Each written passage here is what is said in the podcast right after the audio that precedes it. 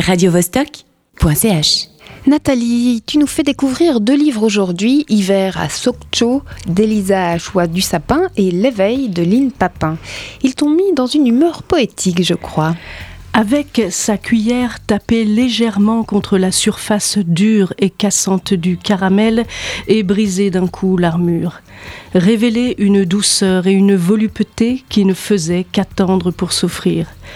Hiver à Sokcho d'Elisa Chua du Sapin et l'éveil de Lynn Papin, c'est aussi bon que ça. C'est bon comme une crème brûlée, comme un dessert qu'on savoure.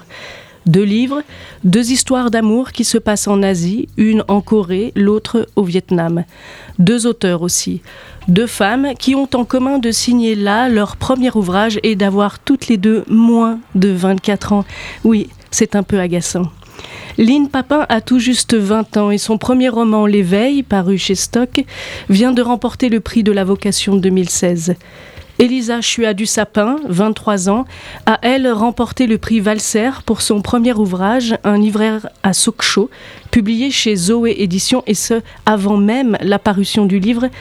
Elle vient également tout juste de remporter le prix Révélation 2016. Comme je disais, c'est un peu agaçant. Donc jeune et douée comme nous, quoi. Euh, tu nous parles un peu des livres? Un hiver à Sokcho, c'est le feu sous la glace, l'éveil des sentiments dans le froid de la Corée en hiver. L'histoire d'un illustrateur de bande dessinée qui vient séjourner dans une pension où travaille une jeune franco-coréenne. Dans ce temps suspendu de l'hiver et ce temps suspendu de la vie de ces deux jeunes gens, cette rencontre va laisser place à un trouble, puis à une fêlure, comme la glace qui se brise à la fin de l'hiver et laisse deviner la vie qui dessous ne demande qu'à pousser. C'est beau comme l'encre fraîche qui coule et s'imprègne sur le papier. Un dessin qui prend forme comme l'amour prend forme.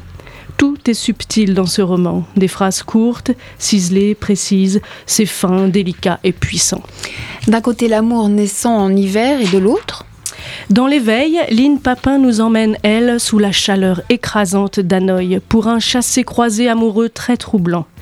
Dans l'univers de quatre expatriés, les amours naissent, les cœurs se brisent, une tristesse plane, sourde, laissant là un vide immense, un vide qui prend toute la place. Roman à plusieurs voix qui alternent les points de vue, une fois celui de Juliette, fille de l'ambassadeur, une autre fois celui de son amant, un jeune serveur français. Viennent s'y mêler la vie de deux autres protagonistes, Laura, personnage égaré et sans limite, et Raphaël, l'ami fidèle. J'ai dû attendre pour être frappé par l'écriture subtile et délicate de l'auteur. Les premières lignes, je dois le reconnaître, ne m'ont pas plu. Puis, c'est venu d'un coup. J'ai aimé comment Lynn Papin agence les mots, comment elle cisèle la réalité qu'elle crée. Tu as choisi ces deux auteurs et tu as trouvé entre elles certaines correspondances, c'est ça? Tout à fait. Deux jeunes femmes, toutes les deux liées à l'Asie, même leurs noms de famille sont proches, Papin, du Sapin. Leur premier roman sort en 2016 est salué par la critique et gagne des prix. Un style différent, mais une même subtilité, une même finesse dans l'écriture. Dans l'hiver à Sokcho, l'héroïne ne porte pas de nom et dans l'éveil, c'est le héros qui n'en porte pas. L'un se passe dans le froid et le gel, l'autre dans la chaleur et l'humidité. Dans les deux ouvrages, ce n'est pas tant l'intrigue qui est importante ou même intéressante. Ce qu'on retient, c'est vraiment ce que vivent et ressentent chacun des protagonistes.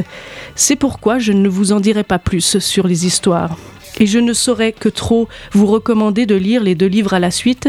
C'est une expérience agréablement troublante. On ne peut qu'encourager ces deux jeunes auteurs à continuer dans cette voie et on leur souhaite toute la réussite qu'elles méritent. Et comme avant-goût, tu nous laisses avec les mots de Lynn Papin dans l'éveil. Je mourrais de le quitter, ce pays. J'y ai trop aimé. Non pas au-dessus, comme dans les villes de boîtes dures où l'amour vient se caser entre deux rues et trois maisons. Pas comme dans les villes froides, aux trottoirs tapés, tapants, où l'on doit ranger quatre amours dans un immeuble, non. Je l'ai aimé dedans, par, de, pour, et nous étions les seuls. J'ai aimé là, dans le mélange brûlant des parfums, dans le bazar des cris, des bruits. J'ai aimé comme on plonge, plongé comme on aime. Tout est en moi là. Ce pays me brûle le cœur encore. Vois, c'est d'amour que je l'aime. Radio